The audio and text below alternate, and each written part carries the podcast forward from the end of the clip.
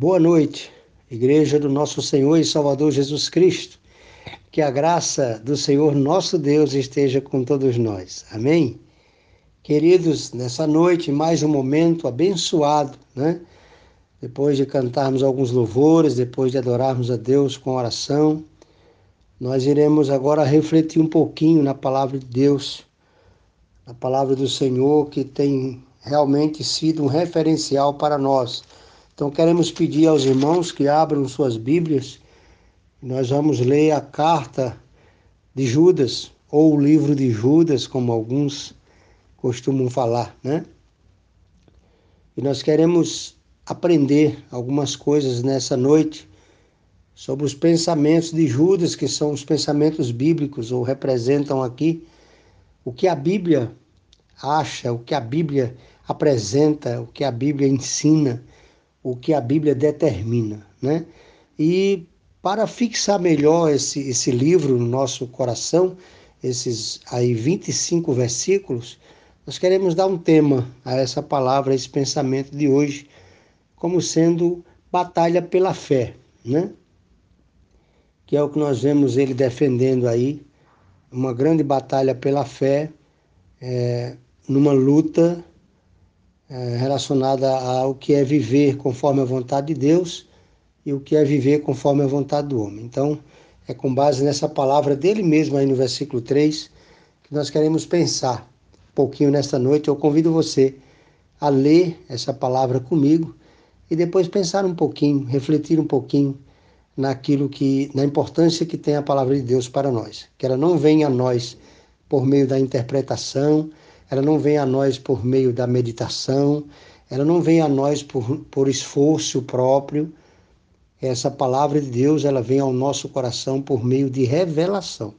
Então, a interpretação é uma ferramenta, a meditação é uma ferramenta e nós usufruímos dela, mas devemos orar como se tudo, ou porque tudo depende de Deus. Se Ele não revelar para o nosso coração a sua vontade, de maneira nenhuma nós viveremos e nem ensinaremos, né? Então damos graças a Deus por esse cuidado dele. Então vamos ler a palavra do Senhor que diz assim em Judas, no capítulo, uh, o início do capítulo 1 até o versículo 25. Judas, servo de Jesus Cristo e irmão de Tiago, aos, aos chamados e amados em Deus Pai, guardado em Jesus Cristo. Misericórdia, paz e amor vos sejam multiplicadas. É, amados, enquanto me empenhava para vos escrever acerca da salvação que nos é comum, senti a necessidade de vos escrever, exortando-vos a lutar pela fé. Entre é, lutar pela fé entregue aos santos de uma vez por todas. Porque certos homens se infiltraram entre vós sem que fossem notados. Desde há muito tempo eles estavam destinados para o juízo. São homens ímpios que mudam a graça do nosso Deus em libertinagem e negam o nosso único soberano e Senhor Jesus Cristo. Mesmo que já soubesseis de tudo isso, Quero lembrar-vos de que depois de libertar o povo do Egito, o povo da terra do Egito, o Senhor destruiu os que não creram. Os anjos que não mantiveram seus domínios, mas deixaram sua própria habitação, ele os tem confinados nas trevas em algemas eternas, para o juízo do grande dia. A semelhança desses anjos, Sodoma e Gomorra e as cidades circunvizinhas, que praticaram imoralidade e relações sexuais contra a natureza, foram postas como exemplo, sofrendo a pena de fogo eterno. Da mesma forma, contudo, esses sonhadores contaminam o corpo, rejeitando a autoridade e difamam os anjos. Mas quando o arcanjo Miguel, discutindo com o diabo, disputava a, a respeito do corpo de Moisés, não ousou pronunciar entre ele acusação infame, mas disse: O Senhor te repreenda. Estes homens, porém, difamam tudo o que não entendem, mesmo aquilo que compreendem por experiência natural, eles se corrompem como seres irracionais. Ai deles, pois seguirão pelo caminho de Caim e por causa de, do, e por causa de lucro se lançaram ao erro de, Beli, de Balaão e foram destruídos na rebelião de Coré. Eles não, eles são rochas ocultas ou nódoas ocultas e praticam e participam de vossas refeições comunitárias, banqueteando-se convosco sem escrúpulos, são pastores que apacentam a si mesmos. São como nuvens sem água, levados pelo vento, são como árvores sem folhas, nem fruto, duplamente mortas, cujas raízes foram arrancadas. São como as ondas bravias do mar, é, espumando suas próprias indecências, estrela fora do curso, para as quais a escuridão das trevas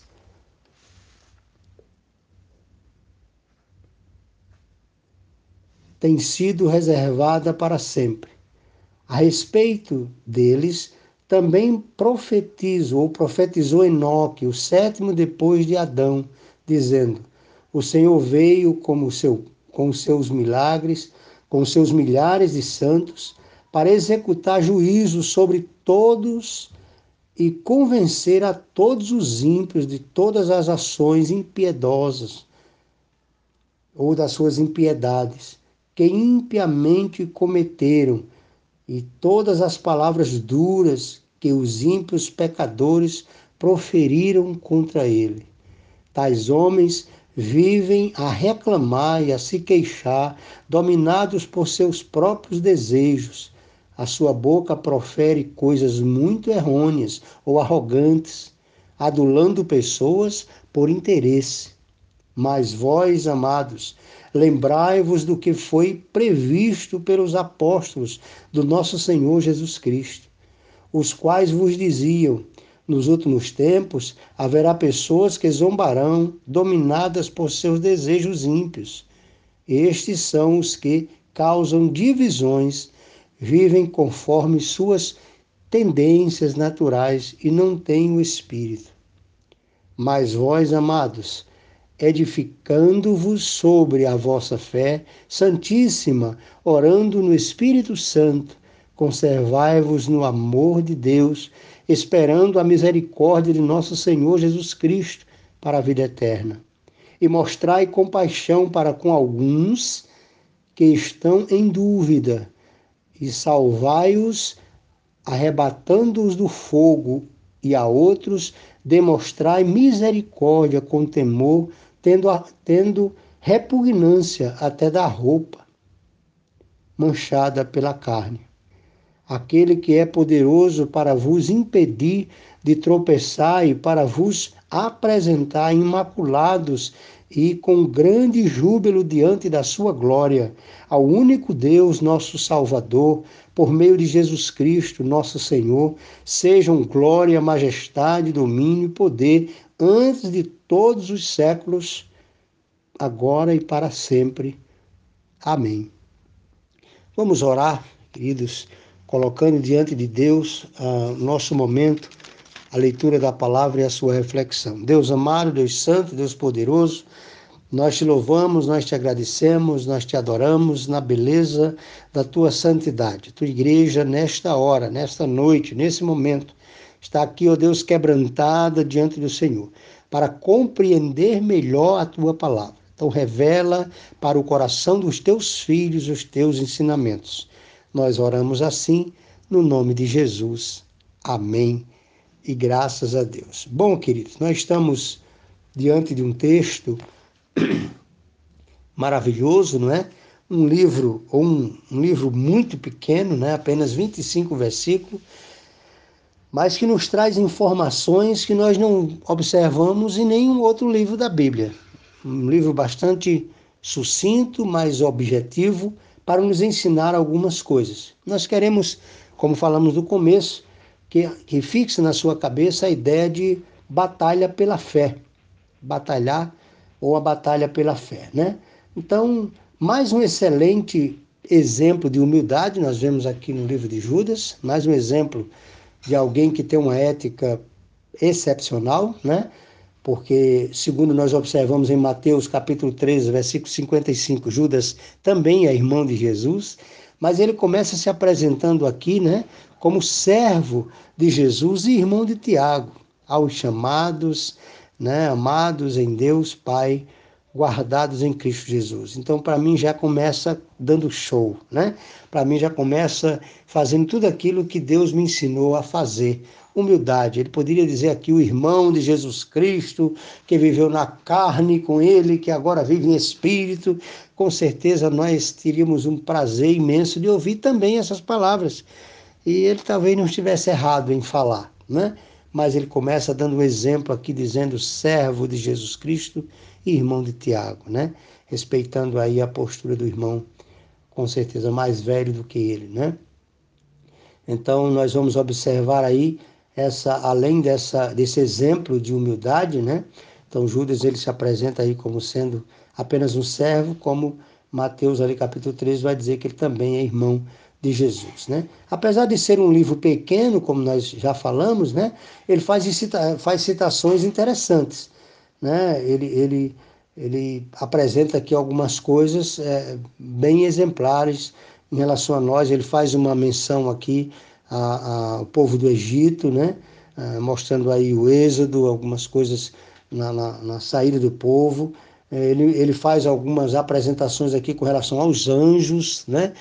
coisa que a gente vai observar aí pouco, a gente vai ver isso nos outros livros, né? Ele faz citações de livros que eram lidos na época, né, por aqueles irmãos, né? Então, ele vai falar que os anjos que não guardaram o seu estado natural, que se, que, que se inflamaram, então Deus os mantém algemados até hoje, para apresentar o poder de Deus, para apresentar a soberania de Deus até com os anjos, né? Então, uh, existia na época deles lá um, um, livros que eram, que eram citados, como, por exemplo, essa citação que ele faz dos anjos aí, em relação a, a, ao estado original aí, que ele fala no versículo 6. Existia uma literatura na época, o livro de Abraão, na época, no capítulo 3 desse livro, versículo 23, ele vai fazer essa apresentação aí que Tiago, é, que Judas faz, né? Então, ele fala também do confronto entre Miguel e Lúcifer, né? Ele fala dos dois anjos aí a respeito do corpo de Moisés, né? Que é, eles, eles na luta ali pelo corpo de Moisés e, e, e, e o anjo não, não ousou né, dizer nada com o diabo, ele só disse: Deus te, te repreenda, ou seja, tu vai prestar conta com Deus, dizendo assim que mesmo sendo poderoso, a honra, o poder e toda a autoridade era dado a Deus. Então, ele faz referência também a uma profecia feita por Enoque, né? A respeito da segunda vinda do Senhor, versículos aí de 14 e 15. Era também um livro intitulado como Moisés, lá nos tempos que ele lia, né? Existia esse livro, circulava entre os irmãos, intitulado pelo nome de Moisés, o capítulo 7 desse livro os versículos 65 a 66, ele, ele trazia essa citação né, da, da profecia uh, de Enoque, né? Ele usa palavras duras, né? Então são, ele usa palavras duras com aqueles que se opõem a Deus e, e, os seus, e a seus servos, né? Os que participam da adoração pagã, né? Os que são envolvidos com idolatria. Ele traz uma palavra muito dura aqueles que estão no meio dos irmãos e que ao mesmo tempo também vivem em pecado, vivem não fazendo a vontade de Deus, não obedecendo os ensinamentos com respeito à moralidade, né? Ele traz uma palavra muito forte a respeito da castidade, a respeito da moralidade, então isso é muito importante a gente observar nesse livro, né? Então por isso que viver no cristianismo, viver um verdadeiro cristianismo é realmente uma batalha ter fé só tem quem realmente batalha por ela nesse sentido, né? Vem pelo ouvir e ouvir a palavra de Deus. Não é ouvir somente de ouvir, Né? E ouvir a palavra de Deus significa obedecer a palavra de Deus. Então, isso é uma batalha. Então, nós vamos apresentar no primeiro ponto de vista de Judas aí, é, é o ponto de vista do mundo, né? o ponto de vista da maioria das pessoas. Qual é as coisas que ele apresenta aqui no ponto de vista das pessoas? Como é que nós vamos aprender alguma coisa? Por exemplo, no ponto de vista da maioria das pessoas, todos querem defender o seu ponto de vista imaginando que a fé é algo individual. A gente vê um monte de gente querendo falar sobre Jesus, querendo apresentar seu ponto de vista, querendo apresentar aquilo que sabe. No entanto, é o seu ponto de vista, né? Achando que a fé é algo individual. Não. A Bíblia diz que a salvação é individual. A fé é algo coletivo. E a fé vem pelo ouvir, é um grupo, é uma multidão, é todos aqueles que ouvirem. Então eu não posso falar da minha experiência, do meu ponto de vista da fé, com alguém que não tem o mesmo ponto de vista com eu, no sentido de combinar nesse mundo complicado, nesse mundo misturado, nesse mundo de que todo mundo acha que tem razão e por isso vamos caminhar, você do seu jeito, do meu jeito, etc. Tal. Na verdade, isso nós devemos entender que é uma questão de respeito, mas não é uma questão de fé. Quando eu falo de fé, eu falo de uma fé num Jesus que morreu para me salvar. Eu falo num Jesus que tem uma palavra de ensinamento para o meu coração. Então, se uma pessoa vier falando de uma imagem, a fé dele não é a mesma fé que eu. Eu vou respeitá-lo no sentido de que ele vai prestar conta com Deus, mas biblicamente falando, é a Bíblia a nossa referência de fé. Então, no ponto de vista da maioria, nós não devemos discutir religião, nós não devemos discutir fé de ninguém, nós não devemos discutir nada, vamos caminhar todos juntos, respeitando e etc e tal, mas isso é que todos têm a sua própria convicção. É o que torna esse mundo pluralista, né? E também ecumênico. Então, é um mundo que todas as pessoas têm razão. É o ecumenismo, aonde um pastor abraça um padre, porque não importa a nossa fé, mas estamos aqui para dizer para vocês que não, importa, importa a minha fé. Eu estou aqui para dizer para vocês que Jesus é a solução que não existe um apoio a isso, não existe a necessidade de Maria, não existe a necessidade de obras, não existe a necessidade de uma evolução, como a Igreja Católica fala da fé como sendo uma evolução, né? Não, a fé é algo imediato. Nós alcançamos, somos presenteados por ela. Deus, na Sua palavra, diz que no momento em que nós acreditamos e cremos em Jesus como Senhor e Salvador da nossa vida, nós somos nesse momento selados pelo Espírito Santo da promessa. Eu não preciso fazer obras, eu faço obra porque estou em Jesus.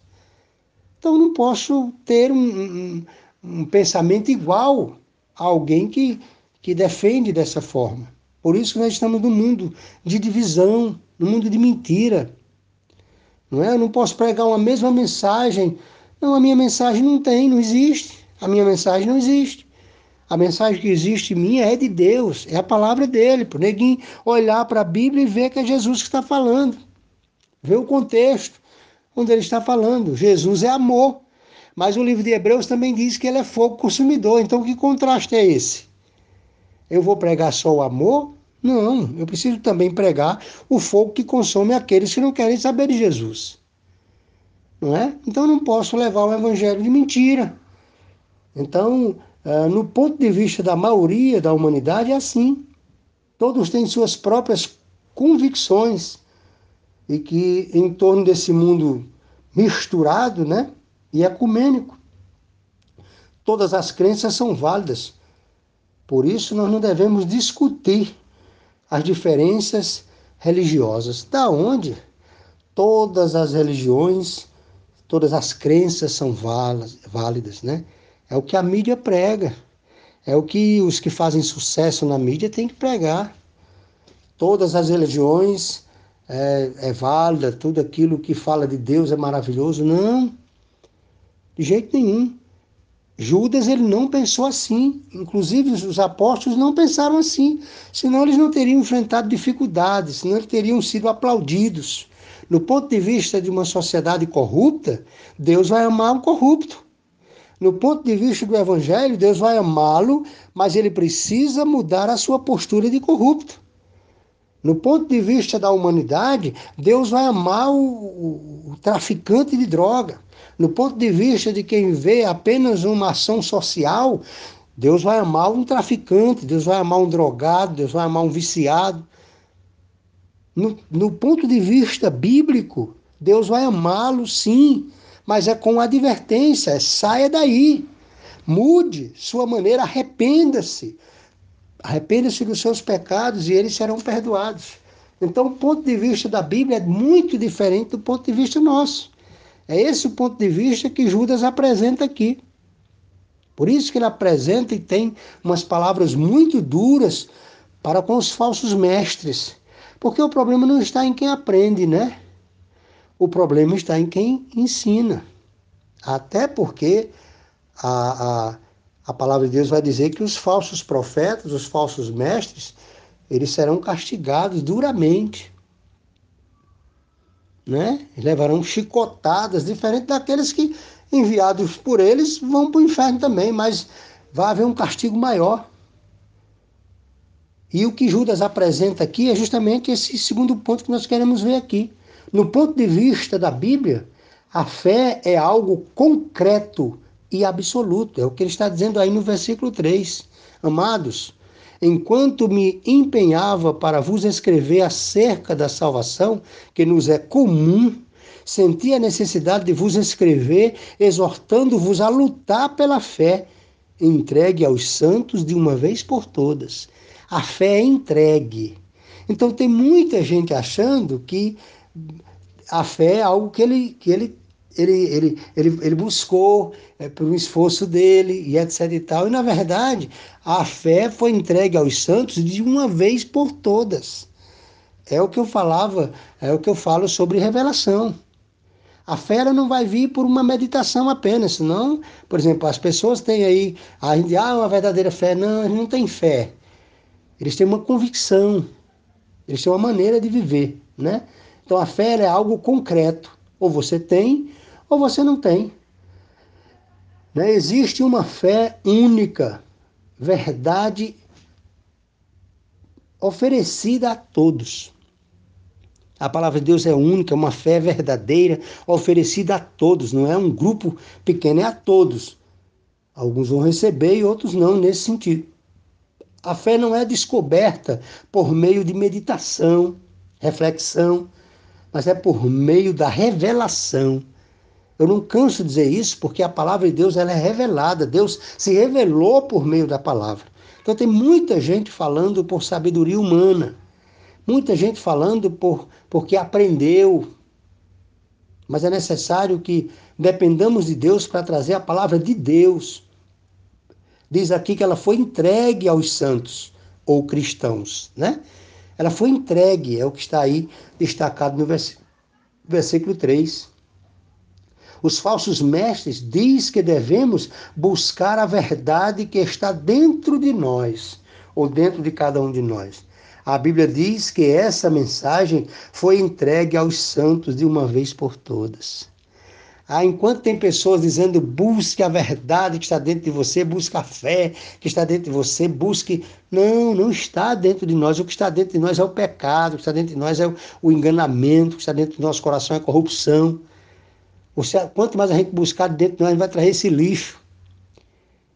Agora devemos buscar a fé que há em Deus, devemos buscar a fé que há no alto, a fé que há em Cristo Jesus, porque os falsos mestres estão ensinando diferente. Você quer você pode, você vai conseguir. E essa é uma mensagem que exalta o ego humano. E o homem quer ser exaltado por Deus e continuar pecando, continuar fazendo tudo aquilo que ele fazia, sem saber que está é, desviando-se da palavra ou da verdade de Deus. Então nós precisamos combater esse evangelho e o combate da fé E a luta pela fé é justamente essa. Porque senão a gente vai se misturar, ninguém vai conhecer quem é quem. Ah, eu gosto de fulano porque ele é tão bonzinho e tal, ele não fala nada sobre nada, então tá ótimo. Não. Aquele camarada ali é crente, se você encostar nele, falar sobre fé, ele vai lhe dizer a respeito da fé dele. E ele vai lhe convencer.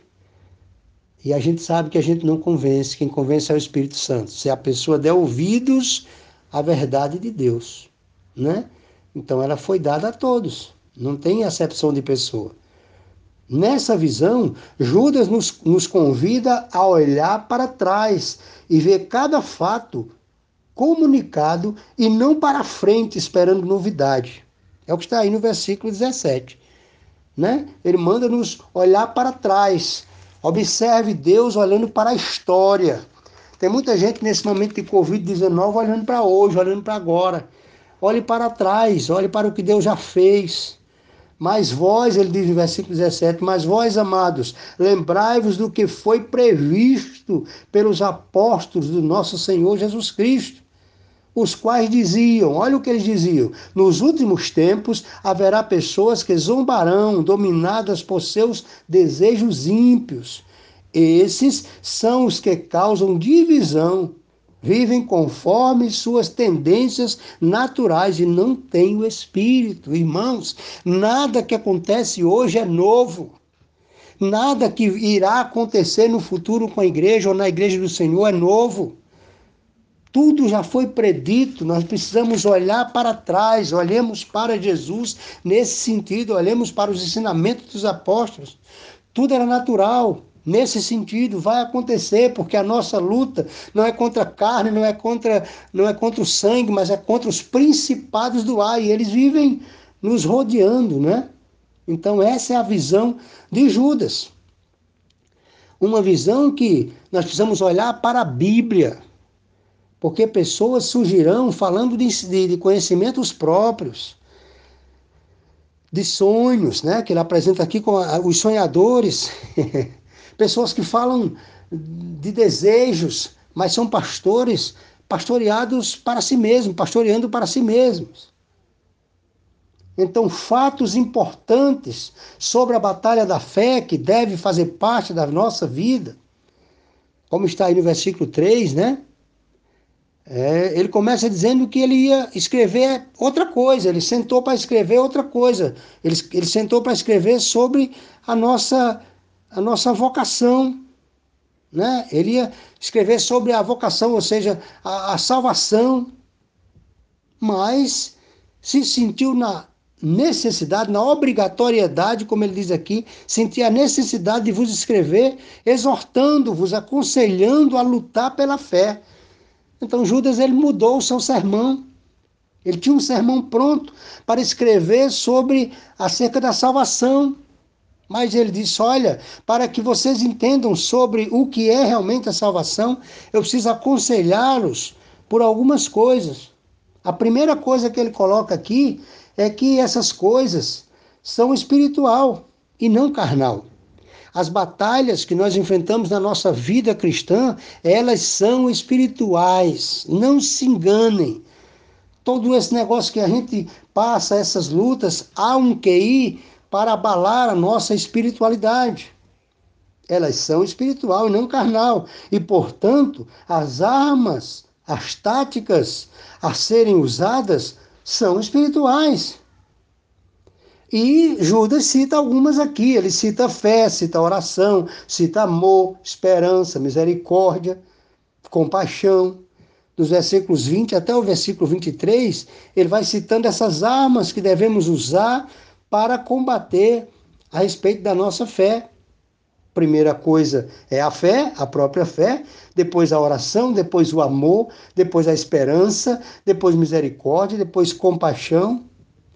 Então, são armas impressionantes que o apóstolo Paulo também descreve sobre essa armadura, o que ele chama de armadura espiritual, que está em Efésios, no capítulo 6, versículo de 11 a 17. Segundo aos Coríntios 10, 4, onde ele diz que as nossas armas poderosas, elas devem ser poderosas porque são armas em Deus, é a oração, né? Não é, está falando de armas de, de, que combate o, o, o ser humano, mas sim armas espirituais. Então, é, se são armas espirituais, só se combate espiritualmente. Então, qual é a questão de que nós precisamos compreender para um bom combate na fé, estejamos em pé ou estejamos de pé? A primeira coisa é que essa, essa, essa batalha ela é espiritual e a segunda coisa é que ela é necessária. Não tem como viver uma vida cristã sem batalha espiritual. Ah, a gente vê muitos crentes, meu Deus, eu passo por isso, passo por aquilo, passo por aquilo, e aí a palavra de Deus diz: louvado seja Deus quando você passar por aflições, porque você é crente, quando você passar por perseguição, porque você é crente, quando você for desacreditado, quando mentindo, disserem todo mal contra você. Você é bem-aventurado. É necessário, a batalha é necessária. A Bíblia diz que as portas do inferno não prevalecerão contra as portas da igreja do Senhor, porque vai haver batalha sempre. Ela é necessária. O evangelho, a fé entregue aos santos nas Escrituras é fundamental para a vida dos seguidores de Jesus. Então, o Evangelho a fé que é entregue a nós por meio da revelação, ela é fundamental para as nossas vidas. Ela é fundamental para que sejamos juntos, para que façamos a vontade de Deus. Então, não queira viver uma vida, uma aquele crente que vive uma fé cristã onde tudo está maravilhoso, não acontece nada. Alguma coisa está errada. Ele não está tocando o dedo na ferida de ninguém. Ele não está apontando para ninguém. Então, ele está fazendo parceria, ele está caminhando com o inimigo de Deus. Porque se ele tenta tirar alguém que está andando nas trevas, é natural que o pai daquela pessoa, o, o senhor daquela pessoa, vai, vai tomar uma providência. Do mesmo jeito que o nosso Deus vai tomar uma providência. Então, a maioria das coisas que a gente está ouvindo, principalmente nesses dias de, de de pandemia, de, de quarentena, de isolamento social, são diversos pregadores, diversos pastores, diversos líderes, diversos mestres pregando, mas não pregam sobre o pecado. Então, não estão fazendo nada. São como sinos que retine. As pessoas estão cansadas de ouvir isso. Se elas não forem levadas a uma reflexão, então não existe cristianismo. Nós estamos na igreja todos os domingos, alguns em todas as quartas, todas as atividades, trabalhos, implantação de igrejas, oração, discipulado, escola bíblica, e sempre nós estaremos batendo na tecla: saia do pecado, fuja do pecado. Para fazer a vontade de Deus, a primeira coisa que a gente tem que fazer é realmente abrir mão do pecado. Então é necessário a batalha. É necessário a luta. Você que está passando por luta nessa hora, entenda, é necessário. Entenda também uma promessa do Senhor: todas as coisas cooperam para o bem daqueles que amam a Deus e que foram chamados segundo o seu propósito. Se Deus te chamou para a realização de uma obra, todas as coisas contribuem. E essas todas as coisas nem sempre serão só coisas boas. O apóstolo Paulo viveu momentos dificílimos, mas ele disse: nesses momentos difíceis, ele lembrava dos momentos bons, assim como Jeremias. Para vencer os problemas difíceis, ele dizia: Senhor, me traz à memória os momentos em que foi maravilhoso estar com o Senhor.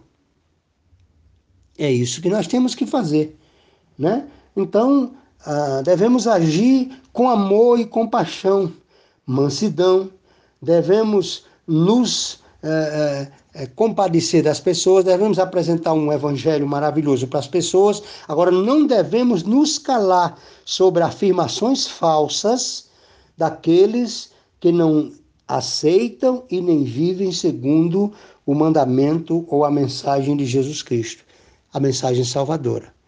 Eu vou caminhar com uma pessoa maravilhosamente bem, na minha amizade, mas ela sabe qual é a minha palavra a respeito de algumas coisas. Ela sabe qual é o meu pensamento a respeito de algumas coisas. Eu ando com a igreja do Senhor, como sou pastor dos irmãos, e tenho liberdade no Espírito Santo a falar-vos sobre essas coisas. Por exemplo, não gosto de festa, Os irmãos sabem disso. Festa não faz falta para mim. Eu entendo que a Bíblia não apresenta um momento de Natal como o mundo apresenta, por isso que eu não trabalho sobre isso. O Natal, para mim, é o maior presente de Deus para as nossas vidas, o nascimento de Jesus. Isso eu agradeço a Deus todos os dias. Mas aquela festa, como o mundo vê, eu já não vejo. Então, eh, tem muita coisa que, que a gente tem que ter essa, essa compreensão. Do mesmo jeito que eu vou caminhar com uma pessoa, falar com ela, se ela for aí padre, se ela for católica, se ela for, seja lá o que seja espírita, mas ela vai saber a minha postura sobre o que ela faz. Então, obviamente, eu não terei nem ela comigo, nem eu com ela. Nós não teremos parceria. Não, não tem como andar junto. Porque todas as vezes que falarmos sobre Deus, ela vai ouvir ela vai ouvir que Deus não está satisfeito com o comportamento dela. Então ela não vai gostar, porque ela vai achar que eu estou julgando. Então como é que temos, como é que vamos ter comunhão? Não dá, né? Então qual é a conclusão desse livro de Judas? Qual a conclusão que nós podemos tirar como cristãos em Cristo Jesus desse livro de Judas? Né? Como chamar de Senhor né? sem procurar fazer o que ele nos manda. Falar de Jesus por meio de meditação, inter interpretação, é humano. Você pode adquirir conhecimento e falar de Jesus, como tem um monte de, de heréis aí falando de Jesus.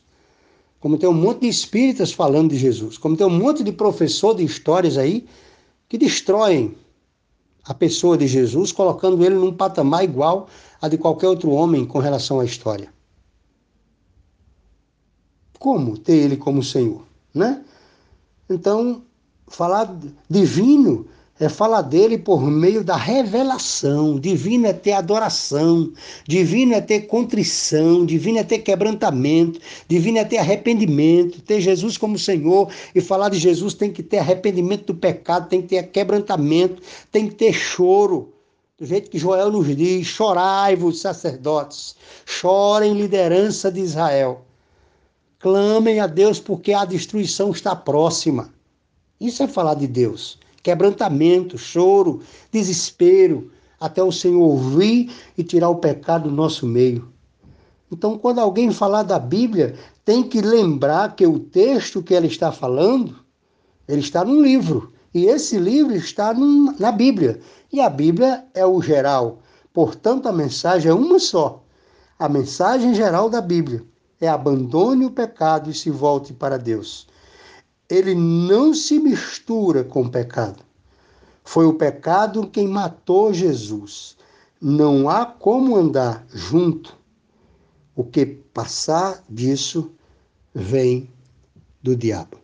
Então, que Deus trate os nossos corações com carinho. Ou este livro, queridos, agora é uma frase que eu sempre coloco nos, nas Bíblias das pessoas quando as presenteio, né? Ou este livro te separa do pecado, ou o pecado te separa desse livro. Se você usar esse livro para denunciar o pecado, louvado seja Deus. Mas se você usar esse livro para falar de um Deus que teve o seu filho morto, hum, a humanidade, a sua melhor criação, que ele viu que era muito bom, destruída e morta pelo pecado, e você não alertar as pessoas a deixar o pecado para seguir Jesus, você vai prestar conta com Deus. Porque ou as pessoas seguem Jesus como Senhor, ou elas serão julgadas por esse livro, do jeito que os que servem Jesus como Senhor também serão julgadas. Porém, diz a Bíblia, não serão condenadas. Que a graça do Senhor nosso Deus seja com a sua igreja. E você que está aí, que está ouvindo a minha voz, e que ainda não se arrependeu dos seus pecados, trate de fazer isso imediatamente. Trate de se voltar a Deus imediatamente, para que você possa ter comunhão com Deus, alegria espiritual, que na sua, no seu pensamento sobre salvação não haja confusão, não haja culpa, que você diga: Jesus Cristo é o meu Senhor, para a glória de Deus Pai, aqui, enquanto é tempo. Não espere morrer. E olha que nos tempos que nós estamos vivendo, a morte pode estar mais perto do que você imagina, tanto de mim quanto de você. Os irmãos sabem que eu gosto de citar a morte, tanto eu gosto de citar a vida, né? Então agora nesse, você está olhando para o mundo, você está tendo uma visão do que é a morte, tão natural quanto a vida. Neguinho está bom hoje e daqui a 24 horas já está morto. Então reflita sobre quem é Deus para você e tenha uma batalha pela sua fé. No nome de Jesus. Amém.